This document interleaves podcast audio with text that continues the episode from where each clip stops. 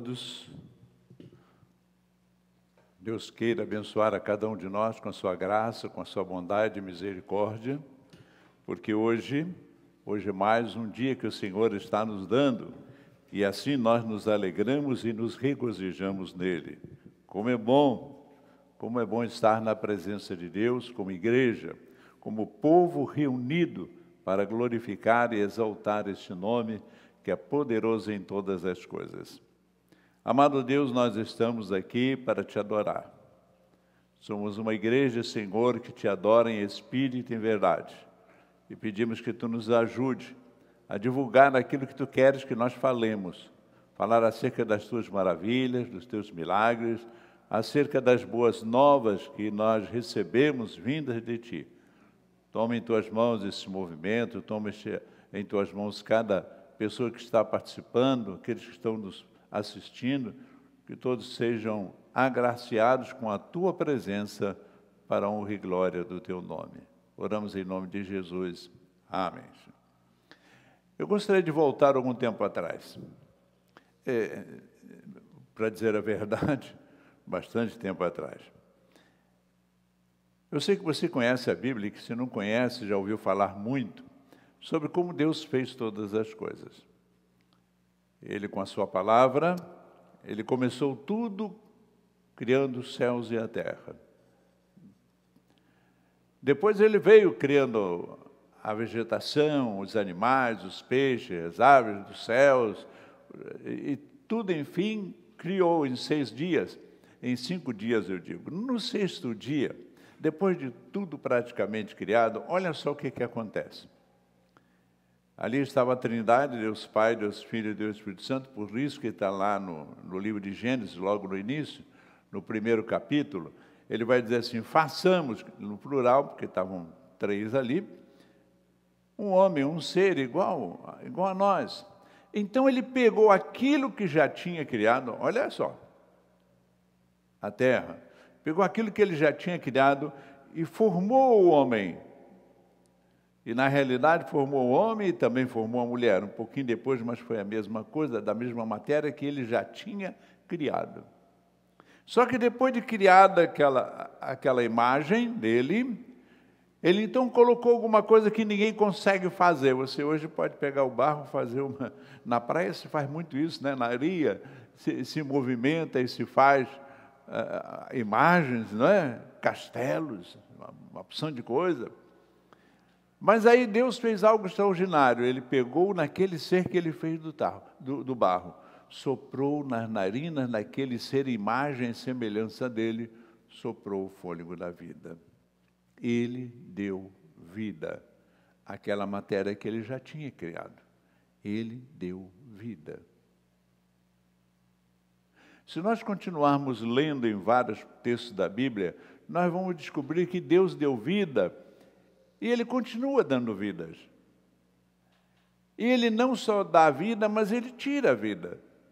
Na realidade, só quem pode tirar a vida, conforme aquele que nos criou, é ele mesmo. E aí, vem uma pergunta que quase todos chegam a fazer. Mas por que que Deus nos criou? Por que que estamos aqui? E aí eu vou me lembrar lá de Paulo. Paulo, na sua primeira carta aos Coríntios, ele, ele vai dizer: Portanto, se vocês comem, lá 1 Coríntios 10, verso 31. Eu estou lendo aqui a nova, a tradução nova ao meio da atualizada.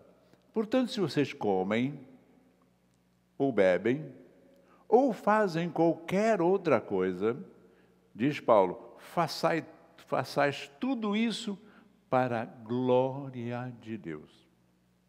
Interessante. Paulo, entendendo tudo aquilo que já está no Pentateuco, ou seja, nos cinco principais ou primeiros livros da Bíblia, que, que, que, Deus criou no Antigo Testamento, e depois vem os profetas, vem os sacerdotes, vem outras coisas, mas, mas aqueles primeiros cinco livros da Bíblia que Moisés escreveu, sob orientação e inspiração de Deus, ele entendeu que tudo aquilo que nós fazemos e aquilo que somos, somos deve ser feito para a glória de Deus. Para a honra e glória de Deus. Vocês sabem que igreja somos nós, seres humanos. Igrejas são pessoas vivas.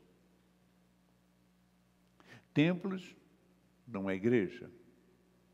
Denominações só são igreja por causa das pessoas que ali estão. E o interessante é que tem algumas denominações que, no seu momento de analisar a Bíblia e analisar esse aspecto acerca do, do homem, do ser humano, homem e mulher, então eles colocam, e algumas até como primeira indagação: qual é o fim principal do homem? Qual é o fim principal do ser humano? É uma pergunta indagativa, mas é uma pergunta analítica também. Temos que analisar muito bem para responder.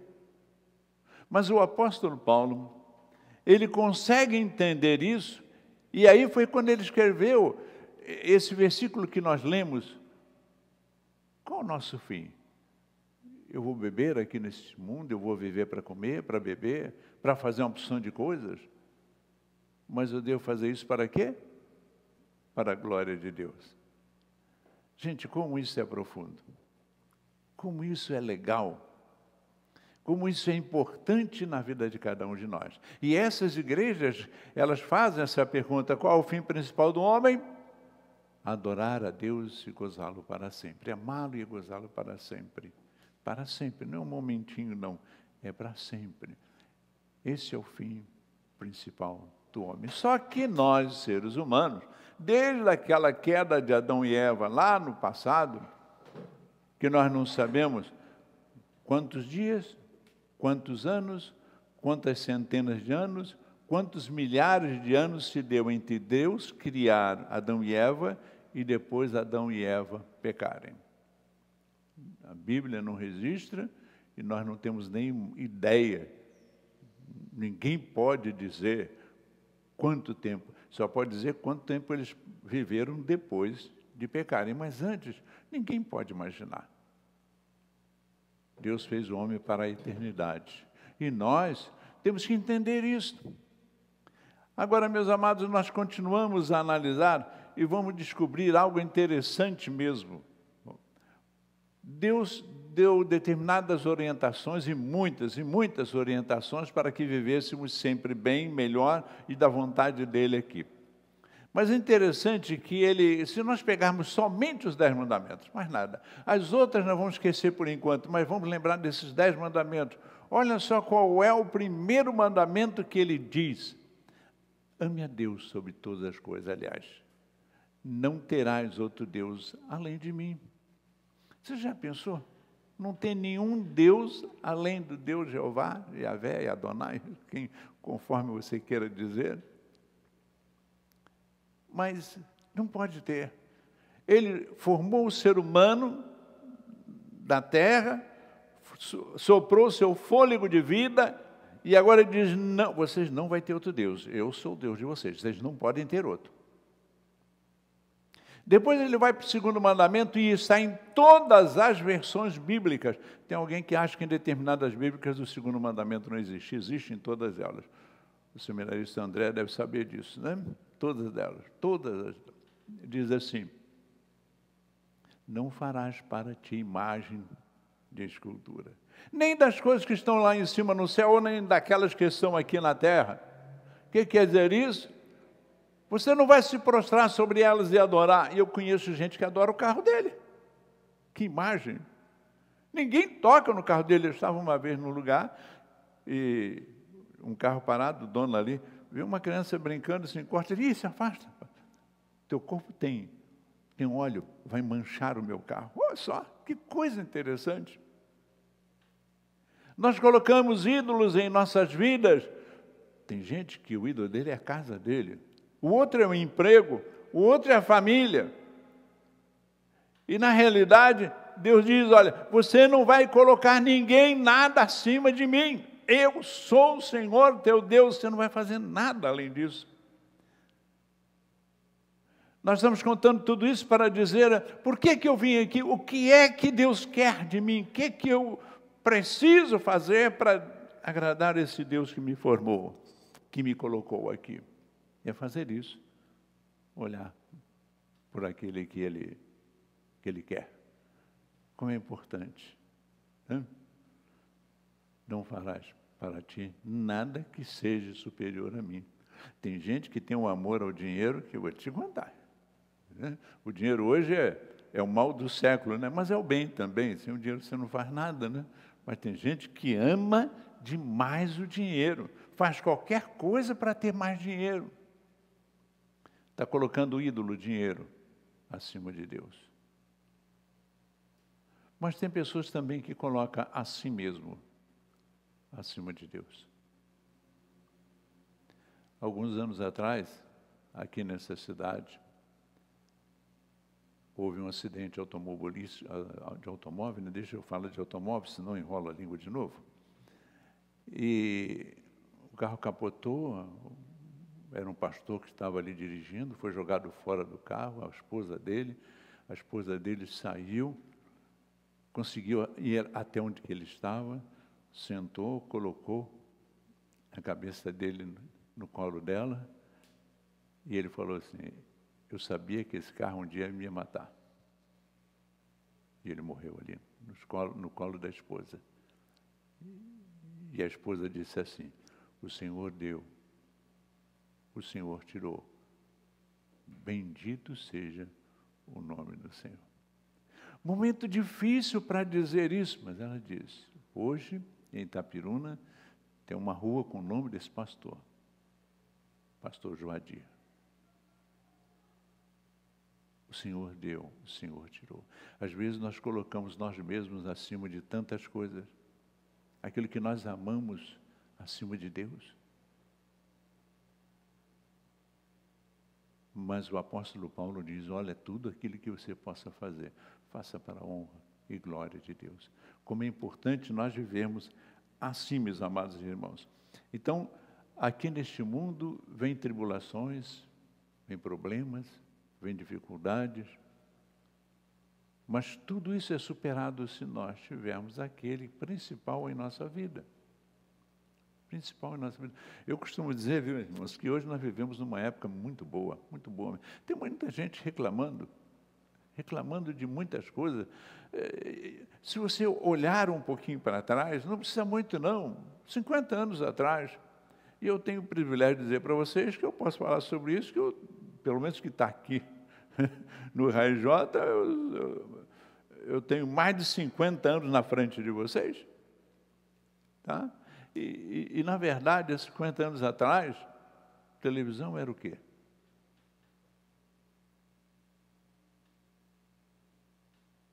Fogão elétrico era o quê? Energia elétrica era o quê? Como é que o povo vivia?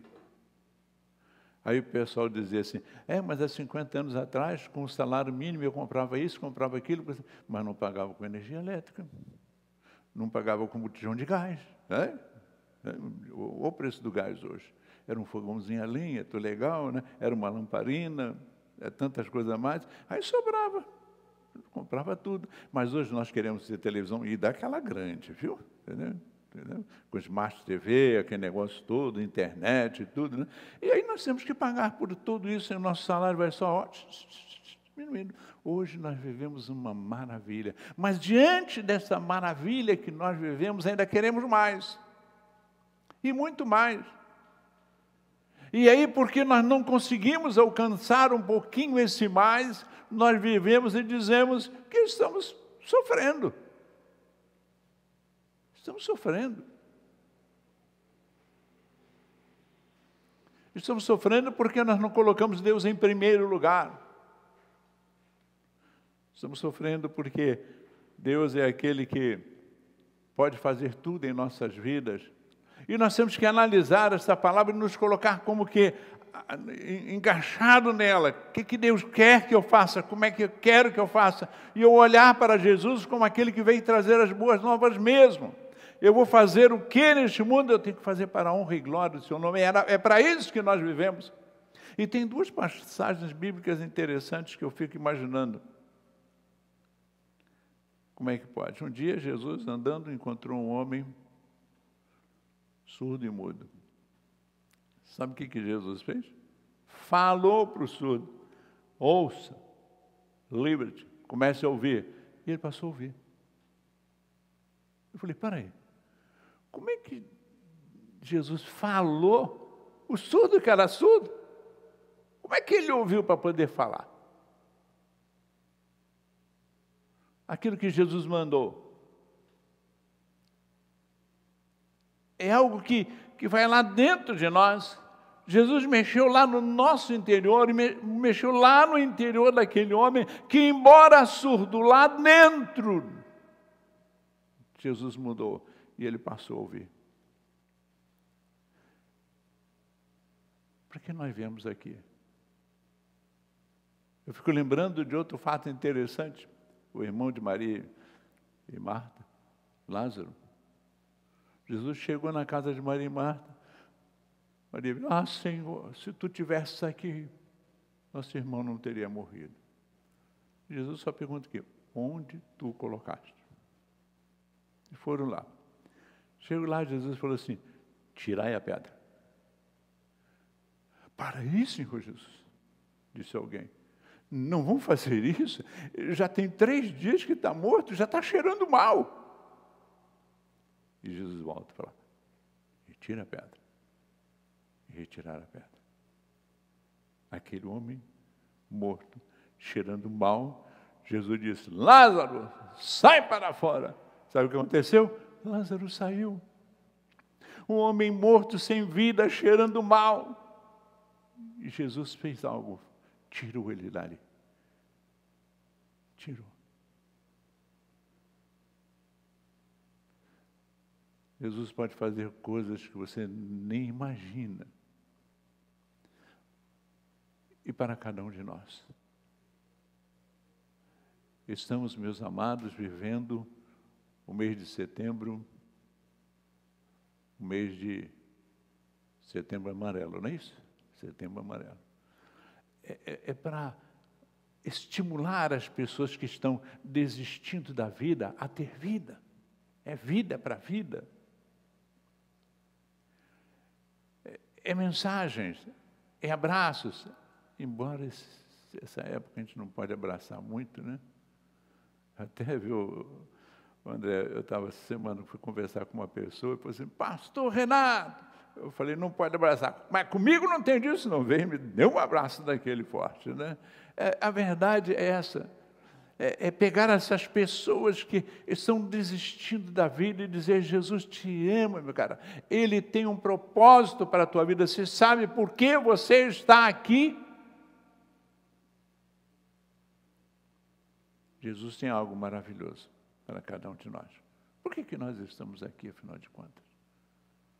Você já observou isso? Você já se quedou aos pés do Senhor, já se humilhou aos pés do Senhor, dizendo assim: Senhor, tu me formaste do pó da terra. Eu tenho em mim o fôlego desta vida que és teu, que tu me deste. O que, que tu queres que eu faça? Como é que esta vida espiritual está? Como é que ela está? Será que nós estamos vivendo para a honra e glória do nome de Deus? De Cristo? Aquele que veio e disse, né? Olha, vem, vem para mim.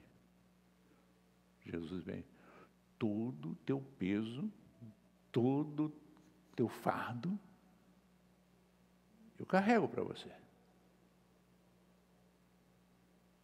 Mas você tem que vir a mim, com as tuas dificuldades, com os teus problemas, com a tua cruz. Eu vou fazer com que você viva. Eu lembro de Elias, Elias numa dificuldade grande, né, de inimigo para tudo quanto é lado, o que, que ele fez? Hein? Ele foi, escondeu-se aonde? Na caverna. Sabe o que, que aconteceu? Deus chega para ele e diz assim, Elias, o que, que você está fazendo aí? Olha interessante a mensagem de Deus para Elias. O que é que você está fazendo ali? Ele é apavorado com tudo da vida. Jesus, Deus fala, sai daí, cara. E algo extraordinário Jesus fala assim, Deus fala assim para ele: Você sabe que eu tenho ali pelo menos 700 canhotos que atiram com arco e não erram? Como é que você, cara, com tudo aquilo que eu fiz e tenho feito por você, você vai se esconder? Em outras palavras, você vai desistir. O que, que você está fazendo aí? E é hora de nós perguntarmos, como se Deus estivesse falando ao nosso ouvido, o que é que nós estamos fazendo? Para que é que nós viemos aqui? Será que nós erramos em algum lugar como Elias? Será que nós erramos em algum lugar como Davi? Será que erramos em algum lugar como Pedro? Mas todos esses foram restaurados. Foram colocados numa posição em que Deus continuou abençoando dando vida. Olhe para o teu coração, para a tua alma, para todo o teu ser.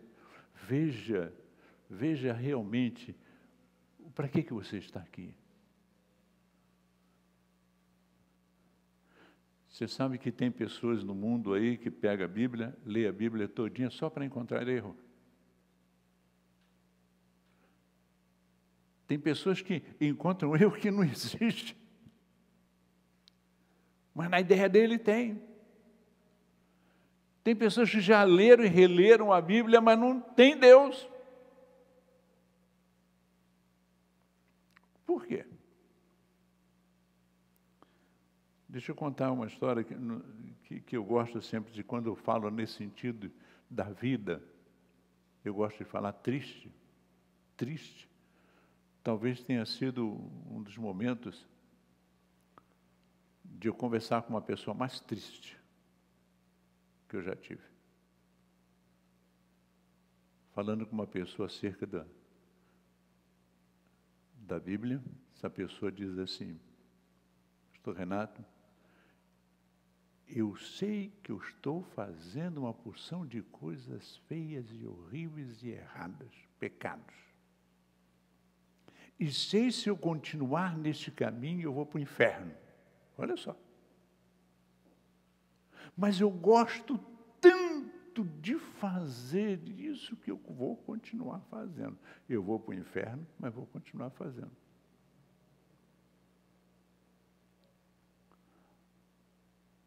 Depois de alguns meses depois disso, nós tivemos aniversário de uma pessoa aqui muito querida dentro de Itaperuna, e um grupo de pessoas foi lá e orou com ele, leu a Bíblia e tudo e nós não sabíamos que aquele grupo tinha mas não tinha problema se soubéssemos também, e de repente fomos nós. E essa pessoa estava lá.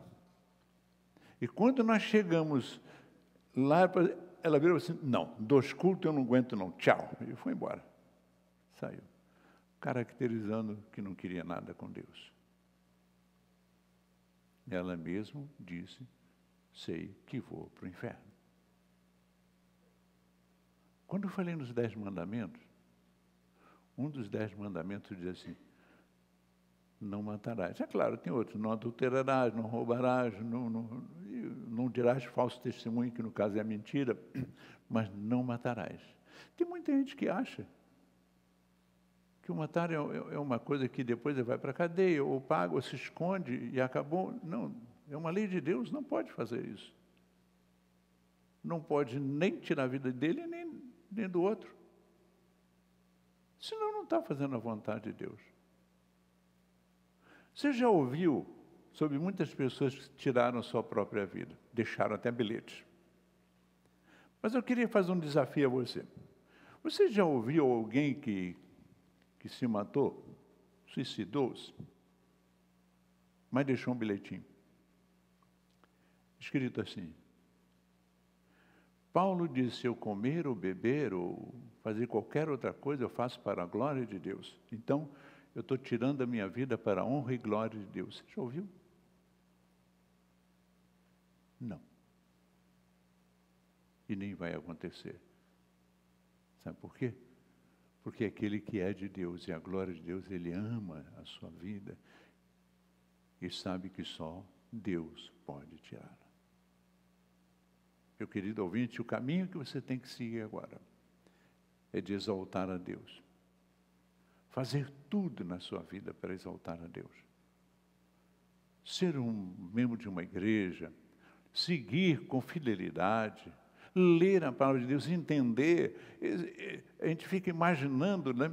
Eu não, não tenho a característica que o seminarista André tem, de, de pegar a, a, o grego lá, como faz nas quartas-feiras, e expandir, né? explicar com detalhes, né? lá no original, lá no original. Como é que é?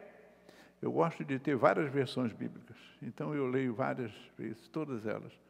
Versão Prensa Bíblica Brasileira, Sociedade Bíblica Brasileira, é, é, edições paulinas, aquele negócio todo, é, aquela Bíblia também dos Nazarenos, todas elas. Porque todas elas nos ensinam um pouquinho, todas elas vão, vão estar girando em torno do original. O original nos abre mais a mente. Mas em todas elas, nós temos que analisar para que a nossa vida espiritual, a nossa vida com Deus, a nossa vida com o próximo, seja de amor, de carinho e para a eternidade. Vivemos aqui neste mundo pouquíssimos dias. Se você acha que viver 80, 90 ou 100 anos é muito, você não sabe nem o que é a vida eterna. Não é? Vida eterna é eterna.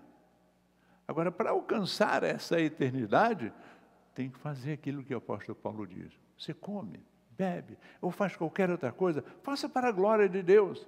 Foi Ele que te formou do pó da terra, foi Ele que deu fôlego da vida a você. E é para Ele que você deve fazer tudo isso. Você vai amar sua esposa, seus filhos, sua mãe, seu pai. Você vai amar todos, ajudá-lo todos. Mas acima de tudo está Deus.